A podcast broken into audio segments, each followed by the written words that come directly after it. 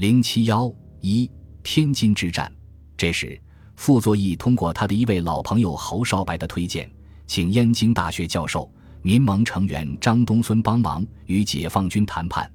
傅作义亲自宴请张东荪，同张交换了意见，要张代表他出来谈判。但张表示：“你是蒋介石的官，我是民主同盟的分子，我不能当你的代表，我只能把你的意见转达给对方。”张东荪愿意居间促成和平，但要傅作义派一个代表同自己一同去和解放军谈判。于是，傅作义选择了周北峰。周系傅作义华北剿总的土地处处长，以往复与中共方面联络，多由周做代表。经过傅作义方面和中共北平地下党代表崔月离的安排，周北峰和张东荪两人于六日十时出城，穿过火线。路经清河镇，第二次与解放军进行谈判。林彪认为傅作义没有决心缴枪，准备十三日总攻天津。中央军委于七日十五时电林彪、聂荣臻，要他们让周、张对六点意见表示态度，准备对周北峰严正表示下列四点：傅氏反共甚久，杀人甚多，华北人民对傅极为不满，除非他能和平让出平津。否则，我们无法说服人民赦免他的战犯罪，不能取其强态度，只能站在人民解放军一方面。其军队变为人民解放军的一个军，不能有其他名义。除副部外，其他军队一律缴械。这些军队的军官及眷属可照对待正动国部的办法办理，迅速解决。否则，我军即将举行攻击。七日晚，张东荪。周北峰到达林彪驻地附近。八日晨，聂荣臻先和他们谈判。张转述了傅作义的几点意见：北平、天津、塘沽、绥远一起解决。要平今以后能有其他报纸，政府中要有进步人士，军队不用投降或在城内缴枪的方式，采取有步骤的办法，即使调出城外，分驻各地，用整编等方式解决。如同意此方针。当双方派代表协同拟定具体办法。一月九日两时，毛泽东起草的中共中央军委副林彪、聂荣臻电，就傅作义所提条件作出明确的指示：你们应回答如下几点：平、津、唐、绥军应解决，但唐、绥人民困难尚小；平、津人民困难甚大，两军对峙，军民粮食均有极大困难。故应迅速解决平津问题。为避免平津遭受破坏起见，人民解放军方面可照复方代表提议，复方军队调出平津两城，遵照人民解放军命令开赴指定地点，用整编方式，根据人民解放军的制度改编为人民解放军，并由双方代表于三日内规定具体办法，于一月十二日下午一点开始实施。平。今两处办理完毕后，即可照此办法解决唐隋问题。政府中有进步人士评：今报纸不止中共一家，是中共民主纲领中原来就有的，故不成为问题。是日上午，林彪、罗荣桓、聂荣臻、刘亚楼从孟家楼司令部到八里庄，同周北峰、张东荪开始正式谈判。在会谈中，林彪表示。我们的意见是：所有军队一律解放军化，所有地方一律解放区化。在接受这样条件的前提下，对腹部的起义人员一律不救既往；所有张家口、新保安、怀来战役被俘的军官一律释放；副的总部及他的高级干部一律予以适当安排。此后的会谈，周北峰根据傅作义的指示商谈改编的具体问题，同时。周北峰还转达说，傅还说他一贯主张政治民主、经济平等、言论自由、信仰自由。在谈判期间，傅作义于一月九日通过北平《平民日报》社采访部主任李炳全转给林彪、聂荣臻的电报中说，有关部队问题，急需缜密计划、妥善实施，方可避免糜烂，不为初衷。部队出城时间。需使准备工作进行之程度及双方细节问题具体商决约定。万一有少部分不听命令，尚需双方在技术上予有商定。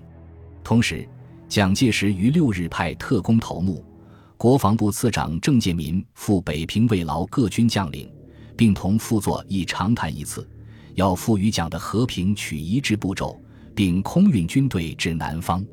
正于七日晚回南京，翌日向蒋介石报告平津局势已经严重，天津近郊已发生战斗。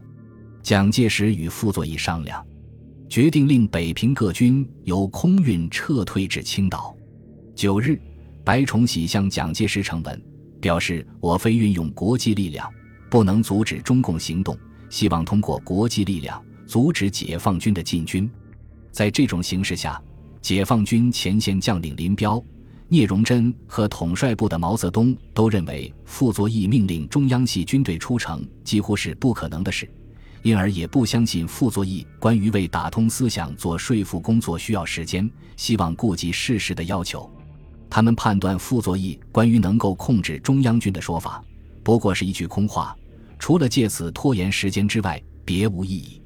尤其是傅作义的九日电，更加深了这种疑虑。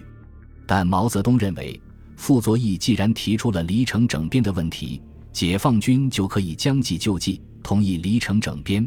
一旦军队离城，就有办法缴械，这样可以争取谈判中的主动。如果傅作义做不到，就揭露傅作义的欺骗性，使人们觉得解放军已经仁至义尽。而对于傅作义在政治上的表白，毛泽东十分反感。傅作义及其左右在接到我们意见后，企图教我们迁就他们所设的范围，而拒绝我们破釜就范的方针。明明不能指挥中央军，要说能指挥。此外，并提出什么报纸及政府用人等事，好像他们是代表人民说话。向我们要求民主权利。十日上午，双方继续会谈。午后，解放军方面整理了一份会谈纪要，由双方签字。纪要规定，一月十四日以前为复方答复的最后时限。解放军方面由林彪、罗荣桓、聂荣臻签字；傅作义方面由周北峰签字。张东荪因是民盟成员，不能代表傅作义，所以没有同意在纪要上签字。并表示要去石家庄拜见毛主席。第二次谈判即告结束。十一日，傅作义电告林彪，将派邓宝山做代表再次出城谈判。在此期间，中共中央为加强平津战役及平津塘地区的领导，于一月十日组织总前委，由林彪、罗荣桓、聂荣臻三人组成，林彪为书记。随后。平津前线司令部从孟家楼移到通县附近的宋庄，这时解放军已做好了攻击天津的准备，即将天津问题作为试探傅作义诚意的筹码。十一日，军委答复林彪、聂荣臻关于和傅作义代表谈判问题的请示说，同意命令傅方代表线天津敌先头部队只持续于十三号十二时以前开出，否则我军将于十四号开始进攻。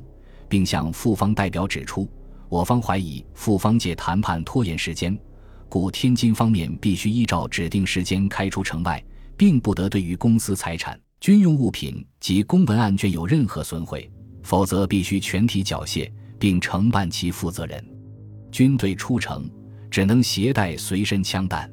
十二日，毛泽东虽然已经知道傅将派邓宝山出城谈判，仍不敢松懈，只是林聂。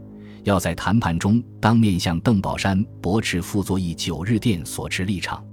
围城已近一个月，谈判如此之久，始终不着边际。自己提出离城改编，现又借此推脱，企图拖延时间，实则别有阴谋，加重平津人民的痛苦。傅如有诚意，应令天津守军于十三日全部开出城，听候处理。守军应负责移交一切公共财产、案卷、武器弹药、被俘，不得有任何破坏损失。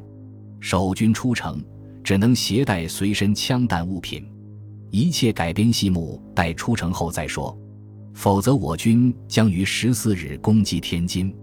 至于北平守军，可以推迟数日离城，但亦不能拖延太久。不是所谓由我军协助副军解决抗不受命者。而是副军协助我军入城解决一切敢于抵抗的部队。你们说这些话时应坚决明确。还指出，估计天津守军十三日必不会按照我们所说的时间条件出城，你们应准备于十四日攻击天津。天津城防筑有环城碉堡工事千余座，外侧筑有护城河，引进运河水源，水深可达三米。天津南北长达十二公里，东西宽仅五公里，海河贯流南北分割市区，在城北与北运河汇合。